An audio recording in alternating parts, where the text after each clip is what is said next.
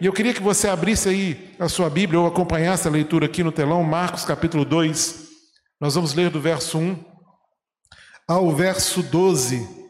E diz assim a palavra do Senhor: Dias depois, Jesus entrou de novo em Cafarnaum e logo se ouviu dizer que ele estava em casa.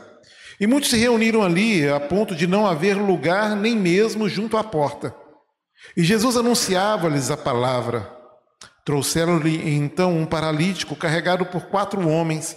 E não podendo aproximar-se de Jesus por causa da multidão, removeram o telhado no ponto correspondente ao lugar onde Jesus se encontrava, e pela abertura desceram o leito em que o paralítico estava deitado. E vendo-lhes a fé, Jesus disse ao paralítico: Filho, os seus pecados estão perdoados. Alguns escribas estavam ali e pensavam em seu coração: como ele se atreve a falar assim? Isso é blasfêmia. Quem pode perdoar pecados a não ser um, que é Deus? E Jesus, percebendo imediatamente em seu espírito que eles assim pensavam, disse-lhes: Por que vocês estão pensando essas coisas em seu coração? O que é mais fácil? Dizer ao paralítico: Os seus pecados estão perdoados? Ou dizer: Levante-se, tome o seu leito e ande?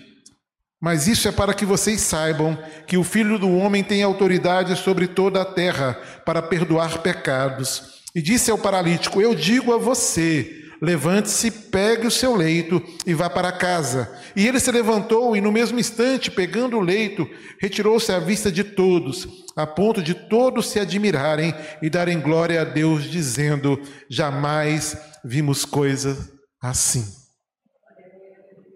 Pai, em nome de Jesus, Obrigado pela tua palavra. E que ela nos alcance essa noite, Pai. Que ela fale ao nosso coração. É em nome de Jesus nós oramos. Amém e amém. É interessante essa última afirmação aqui. Jamais vimos coisa assim. Isso revela o tamanho do poder de Deus. O Deus que nós vamos viver agora essa vida que temos pelo corpo, conhecendo-o cada dia mais, sendo por ele surpreendido, conhecendo coisas novas da parte do Senhor, mas creio que junto a Deus na eternidade nós continuaremos sendo surpreendidos por ele e conhecendo-o ainda mais por uma única razão, porque somos limitados e o nosso Deus Nele não há limitação. Ele é o Deus de todo poder. Amém, igreja? Ele é o Deus de toda autoridade, de toda sabedoria, de toda graça, de toda misericórdia. Ele é o Rei dos Reis, o Senhor dos Senhores, o grande eu sou, o soberano Senhor. E louvado seja o Senhor por isso. A história desse paralítico que nós lemos nessa narrativa aqui de Marcos é de um homem que conquistou uma grande vitória, que pôde viver algo novo da parte de Deus, que experimentou em Cristo algo que o homem não poderia fazer por ele. Ele teve a sua condição mudada, assim como nós temos as nossas condições mudadas. Porque antes estávamos mortos nos nossos delitos e pecados, e em Cristo nós estamos vivos eternamente com Ele e para Ele. O Deus que nós servimos é um Deus que muda realidades, irmãos. O Deus que nós servimos é um Deus que tem esse poder nas suas mãos. E antes a condição daquele homem era a condição de alguém dotado de uma limitação que o impedia de viver a vida é, se relacionando com outras pessoas numa condição normal. Porém, e glória a Deus por isso, ele passou a andar porque ele estava de lado, do lado de pessoas que se importavam com ele. Ele estava diante de um Cristo que tinha todo o poder para mudar a realidade dele. E muitos hoje estão estagnados, paralisados, inertes diante de situações e circunstâncias difíceis, talvez como problemas financeiros, problemas conjugais, problemas familiares, emocionais, questões profissionais, mas tem muita gente paralisada e estagnada na caminhada espiritual. Pessoas que deixaram de viver a ideia do primeiro amor, que esqueceram-se que nós, quando recebemos a Cristo, recebemos também uma missão de sermos sal e ser luz. Recebemos uma missão de proclamar a verdade de Deus, a boa nova do Senhor. Mas eu quero dizer para você, querido, que assim como aquele homem alcançou uma grande vitória diante da sua paralisia, nós também podemos obter vitória diante daquilo que nos faz ficar estagnados. Você crê nisso? Amém. Glória a Deus. E eu sei, queridos, que não são poucos aqueles que vivem uma estagnação na história. Paralisados diante dos desafios. Pessoas que estão paralisadas diante das frustrações na caminhada. Paralisados diante dos desapontamentos na caminhada cristã, na vida religiosa. Tem muita gente vivendo assim, perdendo assim a alegria de viver, perdendo assim a esperança de ser transformado. Vivem como se a realidade que agora vivem fosse eterna. E a realidade de alguém paralisado, de alguém que está estagnado na caminhada, seja em qual área for, ela não é eterna. Porque há sim a possibilidade através do exercício da fé, de você ser transformado por Cristo Jesus. Não há realidades que Deus não possa mudar. Não há pessoas que Deus não possa restaurar. E nós precisamos viver essa verdade. Então creia, querido, porque é em Cristo que está a sua vitória. Creia, porque só em Jesus nós vamos alcançar a vitória completa. E voltando aqui para o texto, eu queria pensar em alguns princípios revelados aqui nessa narrativa de Marcos, capítulo 2, do verso 1 a 12.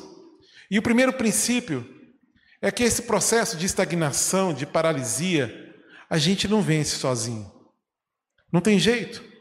Talvez a estagnação que você esteja vivendo agora, ela, ela, que você precisa vencer, seja de acomodação, de alguém que não luta mais, para viver a vida que Deus quer que você viva, de alguém que não mais se esforça para experimentar mais de Deus, de alguém que não mais se esforça diante da realidade do casamento, não mais se esforça na vida acadêmica, na vida profissional, alguém que quase que já entregou os pontos, eu não sei qual a sua realidade, mas tem muita gente acomodada.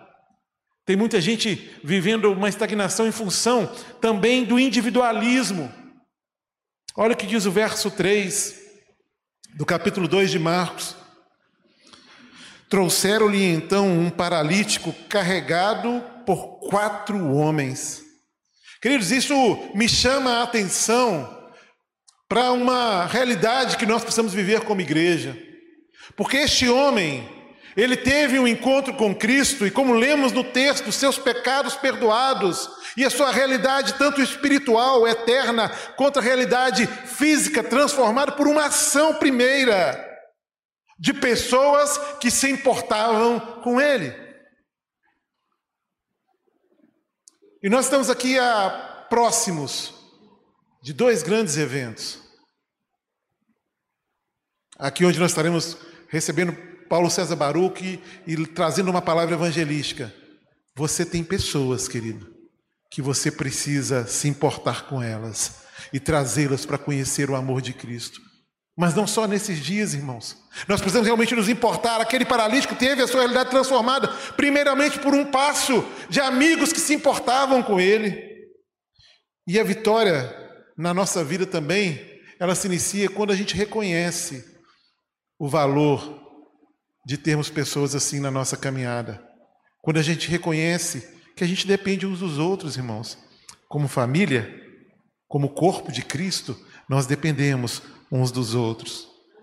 E é muito triste quando a gente vê a realidade de pessoas que se ferem na caminhada e por vezes nós continuamos marchando como se, o que se importasse é que eu chegue lá, que eu alcance o céu, que eu veja a glória de Deus, que eu seja perdoado.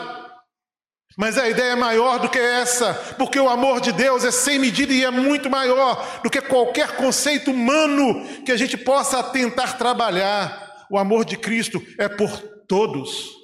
Por isso ele declara que ele amou todos, sem distinção.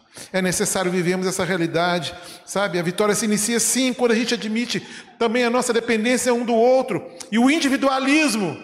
A ideia de autossuficiência são fatores que por vezes nos impedem de conquistar nos impede de sair desse lugar de estagnação, de alguém que está ali inerte à realidade da vida, esperando os dias passarem, como se os dias passando houvesse solução na sua luta, nos seus problemas, nos seus desafios.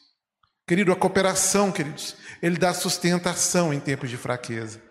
Olha o que diz Êxodo capítulo 17, verso 12. Quando as mãos de Moisés foram pesadas, pegaram uma pedra e a puseram por baixo dele, para que Moisés se sentasse. Arão e Ur sustentavam as mãos de Moisés, um de um lado e o outro do outro. Assim as mãos dele ficaram firmes até o pôr do sol. Meus queridos, nós precisamos ser bênção na vida uns dos outros. Nós precisamos caminhar juntos como igreja. Nós temos o mesmo Deus, o mesmo Senhor e devemos ter o mesmo propósito, porque temos a mesma missão. É necessário que, como igreja, a gente se importe. É necessário que, como igreja, a gente sustente o outro em tempo de fraqueza, porque nem sempre somos fortes, nem sempre temos no nosso coração realmente a alegria pelos dias que vivemos. É importante que você seja instrumento na vida do seu irmão. Que a sua palavra seja palavra de vida, que a sua palavra seja palavra de esperança, palavras realmente que levam e lembram o coração ansioso, o coração angustiado de um Deus que muda realidades, de um Deus que faz forte ao cansado e multiplica as forças àquele que não tem. A vitória se inicia assim, querido, é necessário cooperação e sustentação em tempos de fraqueza. Porque na cooperação também Deus opera grandes obras.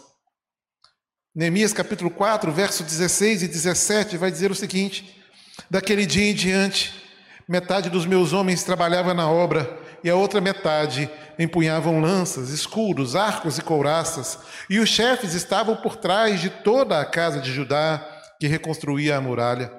Os carregadores que por si mesmos tomavam as cargas, cada um, cada um com uma das mãos fazia a obra e com a outra segurava a arma. O Senhor também, nesse sentido da cooperação, ele vai dizer que quando nós nos reunimos para buscar o Senhor, ele adiciona poder à oração. Olha o que diz Mateus capítulo 18, verso 19. Em verdade, também lhes digo que se dois de vocês sobre a terra concordarem a respeito de qualquer coisa que, vi, que vierem a pedir, isso lhes será concedido por meu Pai que está nos céus. Na unidade, na comunhão, na coinonia, na cooperação, no se importar, no ser menos individualista e ser mais altruísta. Em ter empatia, nós vemos o poder de Deus, nós podemos realizar grandes obras e podemos ser transformados e transformar. Podemos ser agentes do Senhor na transformação do próximo. Mas o segundo princípio, no texto de Marcos, é que a estagnação só pode ser vencida quando há determinação e fé. Não há outra forma. O verso 4 vai dizer: Marcos capítulo 2, 4. E não podendo aproximar-se de Jesus por causa da multidão, removeram o telhado no ponto correspondente ao lugar onde Jesus se encontrava, e pela abertura desceram o leito em que o paralítico estava deitado. Queridos, isso é determinação. Nós não vamos deixar de ajudar. Tem um desafio, tem uma multidão, mas nós não vamos deixar de fazer. Tem sim obstáculos para serem vencidos. A gente vai ter que fazer muita força, mas nós vamos fazer determinação. Querido, a caminhada cristã não acontece sem determinação, mas ela também não acontece sem fé. A multidão os impediu de entrar, mas eles foram determinados e exercitaram fé e encontraram então a solução. Circunstâncias, queridos, E situações contrárias sempre inibem, sabe? E produzem estagnação. Mas não abra mão de buscar a Cristo, porque Ele é a resposta que você precisa. Ele é a saída que você precisa, Ele é o lugar seguro que você precisa, Ele é o abrigo que você precisa, Ele é tudo que você precisa. Diante de todas as suas necessidades, diante de todas as suas lutas, tudo aquilo que você tem colocado diante do Senhor, do que você precisa realmente é da intervenção desse Deus de todo poder. O que você precisa é de Cristo Jesus, é Ele quem tem esse poder. A fé vai atrair sempre a presença de Deus. A fé vai sempre atrair a presença de Jesus. A Bíblia diz que Ele está atento ao nosso clamor. Ele está atento à oração que nós fazemos. Essa oração é recolhida, Ele toma para si aquilo que é o nosso clamor. E você precisa ser motivado por essa palavra a não viver é realmente escravo de uma realidade difícil, mas exercer a sua fé no Senhor. Porque por mais tempo que você esteja lutando, por mais tempo que você esteja aí estagnado, você está parado num lugar e parece que aquilo já criou raiz nesse lugar, você não consegue mais sair, você não consegue mais ter uma perspectiva nova, você não consegue mais imaginar uma situação diferente daquela que você vive, mas nós sabemos que há um Deus que pode todas as coisas. Então tenha fé, busque com fé, porque aquilo que você pedir com fé, você vai receber. E essa não é uma palavra minha, essa é a palavra do próprio Deus para a sua, vida. Mas ele declara também, como ouvimos hoje pela manhã, sem ele, nada se pode fazer. Então exerça fé, não dê tanta moral para a sua dor, não dê tanto valor, sabe? Não creia tanto no poder daquilo que te paralisou, daquilo que tem te feito ficar estagnado na caminhada espiritual. Valorize o eterno, valorize o Rei dos Reis, o Senhor dos Senhores e exerça fé, porque Ele sim pode mudar a sua realidade agora e na eternidade. E só Ele pode fazer isso. Só Ele pode fazer isso. Então a fé atrai a presença de Jesus, por isso ela é o ponto central diante das nossas dificuldades. E é interessante, a Bíblia vai. São várias narrativas de vários personagens bíblicos que exercitaram a fé diante daquilo que era improvável, irmãos. Lembra da mulher do fluxo de sangue? Não eram dois dias de sofrimento, não eram dois dias de sangramento, não era uma enfermidade que ela lutava com ela há 15 dias e que podia ainda buscar algum recurso em alguma cidade diferente, com algum médico diferente. Não, irmãos. Havia 12 anos que aquela mulher estava doente. E a narrativa bíblica é que ela já havia gasto tudo que ela tinha. Tudo que ela tinha, ela investiu para buscar essa cura. Mas um dia ela foi e ela entendeu quem era Cristo Jesus, e ela declara: se eu pelo menos tocar na veste deste homem, eu serei curado. Uma mulher que enfrentou uma multidão, que enfrentou um preconceito por conta da realidade da saúde física dela, exerce a sua fé e tem a sua realidade transformada. Quando nós olhamos para o cego à beira do caminho ali de Jericó, também ali sem entender muito o que está acontecendo e sabendo que Jesus ia passar, ele se coloca à beira do caminho. E para ser notado, ele declara sua fé de forma clara, aos gritos, e ele diz: Jesus, filho de Davi, tenha compaixão de mim. Tenha compaixão de mim. Porque a fé, querido, atrai Cristo, e o que aconteceu foi exatamente isso. Jesus para, volta, pergunta para ele: O que você quer que eu te faça? E ele diz: Eu quero ver. E o Senhor fala: Então veja. É assim que o Senhor age, irmãos. Mudando realidades, mudando condição, mudando tudo na história daquele que exerce fé. Mas um terceiro princípio, a vitória sobre o que nos deixa estagnado, começa sempre dentro da gente. E aí o verso 5 vai dizer: Vendo-lhes a fé, Jesus disse ao paralítico: Filho, os seus pecados estão perdoados. E talvez para alguém que queria ver ali um milagre acontecendo a olho nu, no sentido de alguém que era paralítico andar, e às vezes a gente vive isso também, né, irmãos? A gente quer o um milagre estético, né?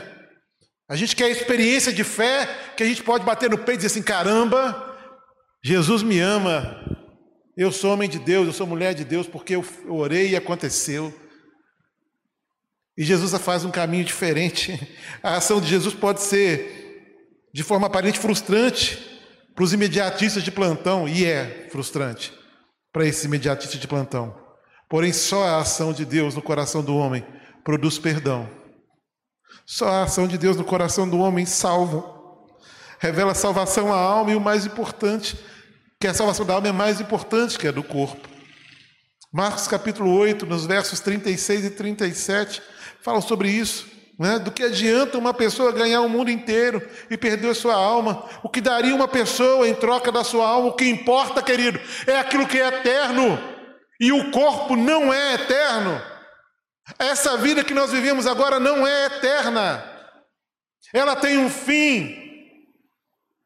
E esse corpo que Deus te deu volta para o pó. Mas se a sua vida está em Cristo, o teu espírito terá um encontro com Cristo na eternidade. Aleluias. Glórias ao nome do Senhor. Qualquer outra vitória exterior deve se iniciar com uma vitória interior, queridos. Sabe, uma vitória que acontece no coração, na forma de pensar. Vocês lembram da história de Naamã? Olha o que diz 2 Reis, capítulo 5, verso 11 e 12. Mas Naamã ficou indignado e se foi dizendo: Eu pensava que ele certamente sairia para falar comigo. Ficaria em pé, invocaria o nome do Senhor seu Deus, passaria a mão sobre o lugar da lepra e restauraria o leproso. Por acaso não são Abana e Farfar, rios de Damasco, melhores do que todas as águas de Israel? Será que eu não poderia me lavar neles e ficar limpo? Deu meia volta e foi embora irritado. Irmãos, Eliseu não foi falar com Naamã, ele mandou o servo falar e mandou ele mergulhar no rio. E ele então tem seu, a, essa atitude de revolta. Sabe, e acontece que para experimentar o milagre de Deus é preciso ser curado o coração revoltoso, um coração enganoso, um coração que olha para si entendendo que é o centro do universo, que todas as coisas precisam cooperar para a minha alegria, para a minha realização. E essa teologia é uma teologia do mal, porque ela exalta o ego.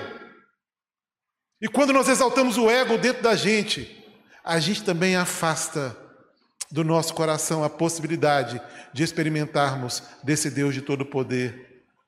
Queridos, sem quebrantamento não há milagre. sem mente contrita não há milagre. É necessário isso. Às vezes, certas situações que nós guardamos em nossos corações exigem primeiro um tratamento de Deus para de forma consequente, a gente viver essa transformação naquilo que os outros podem ver. E a mais séria delas é ter conosco, ou ter o nosso coração longe de Cristo. E talvez essa seja a sua realidade. Seu coração esteja longe de Cristo, sabe? Você esteja se rebelando contra a pessoa de Cristo. Você se rebela contra a palavra de Cristo. Sabe, eu quero só fazer um parêntese. Mas que mesmo assim, mesmo distante, Creia que hoje o amor de Deus, a graça de Deus, a compaixão e a misericórdia de Deus alcançam o seu coração. A sua realidade não pode impedir o agir de Deus. Não vai impedir o agir de Deus. Também, um outro princípio, vencer a estagnação, passa por opositores passa por pensamentos diferentes. O verso 6 e 7 vão dizer o seguinte: Alguns escribas estavam sentados ali e pensavam em seu coração: como ele se atreve a falar assim? Isso é blasfêmia. Quem pode perdoar pecados a não ser um que é Deus? As críticas dos incrédulos, elas sempre vão existir. Não tem jeito. Elas sempre vão ter como alvo a ação de Jesus diante de um milagre. A importância de se crer na ação de Deus em nossas vidas, gente, ela é imprescindível. É algo necessário, mesmo que os outros pensem o contrário. Mesmo que as pessoas se oponham àquilo que Deus está fazendo na sua vida, que te critiquem pelo exercício da sua fé, pela sua submissão à palavra e a Deus. Mas não abra mão de viver a realidade do reino de Deus. Mateus capítulo 10, versos 35 e 36. Pois vim causar divisão entre o homem e seu pai, entre a filha e a sua mãe, entre a nora e a sua sogra. Assim, os inimigos de uma pessoa serão os da sua própria casa. Realmente, pessoas que vão questionar o exercício da sua fé, que vão questionar a sua caminhada com Deus, mas não somos chamados a provar nada para ninguém. Você não foi chamado para provar nada para ninguém, querido, mas para crer e descansar em Deus, para crer e acreditar na manifestação do poder de Deus sobre a sua vida. Portanto, nunca devemos entrar em rota de colisão com pessoas que pensam diferente de nós. Nós precisamos viver a realidade do reino de Deus de tal forma que essa realidade impacte aquele que não crê. E por último, queridos, o último princípio é que só vencemos a estagnação. Nós só rompemos com o que nos paralisa através daquilo que é a intervenção do Pai sobre a nossa vida. Não é na nossa força. Do verso 8 ao verso 12 de Marcos capítulo 2, diz assim: E Jesus, percebendo imediatamente em seu espírito que eles assim pensavam, disse-lhes: Por que vocês estão pensando essas coisas em seu coração? O que é mais fácil? Dizer ao paralítico: Os seus pecados estão perdoados? Ou dizer: Levante-se, tome o seu leito e ande. Mas isso é para que vocês saibam que o Filho do Homem tem autoridade sobre toda a terra para perdoar pecados. E disse ao paralítico: Eu digo a você: Levante-se, pegue o seu leito e vá para casa. E ele se levantou e, no mesmo instante, pegando o leito, retirou-se à vista de todos, a ponto de todos se admirarem e darem glória a Deus, dizendo: Jamais vimos coisas assim. Meu querido, a autoridade de Jesus, ela impõe-se a situações difíceis, sabe? A autoridade de Jesus, ela está para cima de mentes controversas.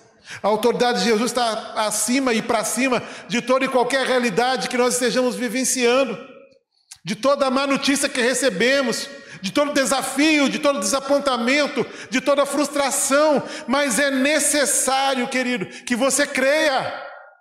É necessário que você quebrante o seu coração, é necessário que você se humilhe diante da poderosa mão do Senhor. Porque não há realidades transformadas no poder e na força do homem. Não há realidades espirituais que possam ser mudadas sem a intervenção de Deus. Não há perdão de pecados a não ser por Ele. Não há salvação a não ser por Cristo Jesus. Não há cura a não ser pela revelação de um Deus que age como este Deus que cura. A vitória nunca vai acontecer por vias fáceis e imagináveis do pensamento humano. Sua realidade nunca vai ser mudada assim, querido.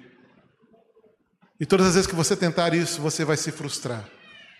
Você só vai amontoar sofrimento sobre o seu coração e sobre a sua mente. Jesus não só curou o interior, como também curou o exterior daquele homem. Só Jesus, querido, é poderoso para curá-lo, tanto interiormente quanto naquilo também que é externo. Só Jesus tem poder para mudar a realidade que você está inserido. E eu sei que eu estou diante de muitas pessoas, portanto, diante de muitas realidades. Muitas realidades. Muitos desafios. Pessoas que talvez estejam estagnadas na caminhada, estagnadas no exercício da fé, estagnadas naquilo que seria o caminho de restauração da sua família, estagnadas nos sonhos, pessoas que não sonham mais, pessoas que por conta da dor e do sofrimento não creem mais em dias melhores, que já vivem a vida como se ela tivesse terminado, ou seja, não vivem. Mas Deus tem algo novo para você. Em especial, Deus tem algo novo para você que entrou aqui e não o conhece. Você que entrou aqui e não tem Cristo na sua vida e na sua história. Ele tem vida e vida eterna para você. Vida essa que é manifesta na maior prova de amor que alguém poderia dar ao outro, que é entregar seu único filho para que morresse a sua morte, para que você pudesse viver a vida que ele tem para você. Eu queria que você agora baixasse sua cabeça, que você pensasse naquilo que Deus tem falado ao seu coração. Porque essa palavra ela traz no mínimo dois desafios. Primeiro, é na vida de você que entrou aqui e não conhece e não experimentou o amor desse Deus ainda. Ele quer perdoar o seu pecado e ele quer te salvar. Mas o segundo desafio é para a igreja do Senhor, que precisa se levantar diante desses princípios que aqui nós conversamos sobre ele, que precisa se posicionar diante desses princípios, sabe, de se importar, de ser instrumento. Então eu queria que você agora orasse ao Senhor. Ore, clame a Deus agora, para que o Espírito Santo de Deus te dê aquilo que você precisa para se posicionar diante dele. A palavra foi ministrada. E você pode sair daqui do jeito que você entrou, levando de volta as suas frustrações, os seus desapontamentos, voltando para aquele lugarzinho onde você estava estagnado. Mas você pode sair daqui hoje perdoado, salvo, transformado. Você pode sair daqui hoje para viver uma vida nova, uma vida nova mas a decisão é sua. Então, se você entrou aqui, querido, sem Cristo e quer entregar a sua vida a Ele, e quer viver a vida que Cristo tem para você, quer ter a sua vida transformada por Ele, onde você estiver, levante sua mão, porque eu quero orar por você. Eu não vou te chamar aqui à frente. Amém, queridos. Mais alguém? Na galeria, amém. Louvado seja Deus. Aqui embaixo, mais alguém? Amém. Louvado seja Deus. E esse desafio é para a igreja também. Irmãos, nós somos abençoados por Deus. Nós recebemos uma vida que não merecíamos. E a gente, como a gente ouviu hoje pela manhã, a gente tem que desaguar isso na vida do outro. A gente tem que se importar com as pessoas que estão à nossa volta. A gente tem que se importar com aqueles que são da nossa casa. A gente tem que ser como esses amigos que se comprometem em fazer com que a palavra de Cristo seja conhecida e realidades sejam transformadas. E se essa palavra falou o seu coração, desafiando um novo, uma nova postura diante da sua caminhada espiritual, você não quer mais ficar estagnado, você quer render, você quer produzir, você quer realmente viver o novo de Cristo. Enquanto a gente canta essa canção, se coloque de pé e ao final da canção a gente vai estar orando pedindo a bênção de Deus sobre a sua vida, mas também agradecendo a Deus por esse tempo de culto que Ele nos dá.